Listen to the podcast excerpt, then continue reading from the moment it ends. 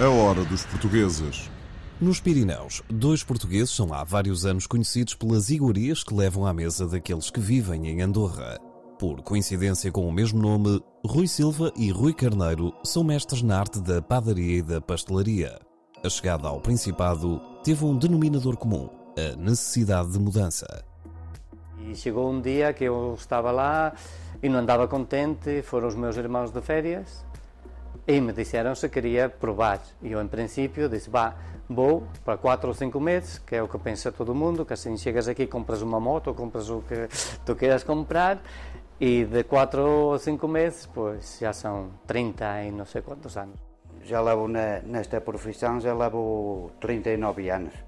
Comecei desde pequeno e também queria mudar um pouco de ares, porque já estava um pouco estressado, porque esta é a nossa profissão, é fins de semana, é tudo.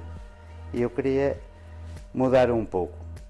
E, e penso que fiz bem porque vim aprender outra gastronomia também, embora tenha muitas coisas parecidas, mas nós aqui também calhou bem porque vim parar a um patrão português. Apesar do acolhimento facilitado junto de um núcleo português, não deixaram de viver alguns dos desafios comuns aos imigrantes. Barreiras que, após décadas, são memórias presentes. Principalmente o idioma. Porque eu, de espanhol, por exemplo, já estava mais ou menos acostumado, porque já tinha algum irmão que estava em Espanha.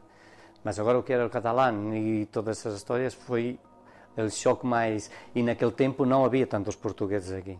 Eu, quando vim para aqui, estava um pouco mais gordo que, o que estou agora.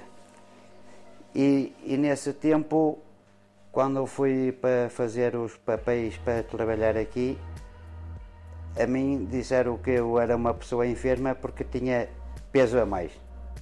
E eu a única dificuldade que tive a ultrapassar foi essa. Para os agora padeiros e pasteleiros de um dos grupos de pastelarias mais conhecidas junto da comunidade lusófona, o interesse pela área teve contornos distintos.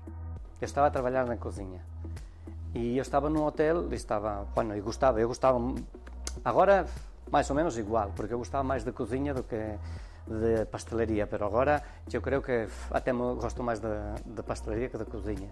Estava na cozinha e eu um dia o hotel que onde estava eu a trabalhar fechou.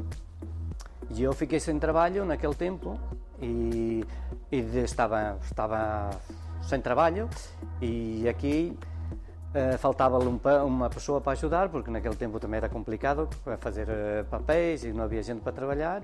E aqui o chefe depois me disse: se queres vir, vens a provar, provas e se gostas, depois ficas. Se não gostas, depois já buscas outra coisa. Quando sai outra coisa e metas não te sai outra coisa, depois ficas. E depois eu vim para aqui, começou-me a gostar e aqui já levo 20 anos por aí, já levo. Na altura, quando saí da escola, o meu pai disse-me: ou continuas a estudar ou vais trabalhar.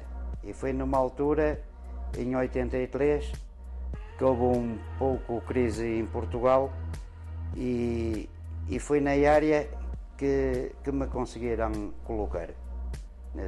E sempre a partir daí, desde os 13 anos, que sempre estive até agora sempre nesta área. Uma atividade com horários e rotinas desafiantes, mas na qual tudo fazem para preservar as técnicas e aprendizagens ligadas às tradições portuguesas de padaria e pastelaria.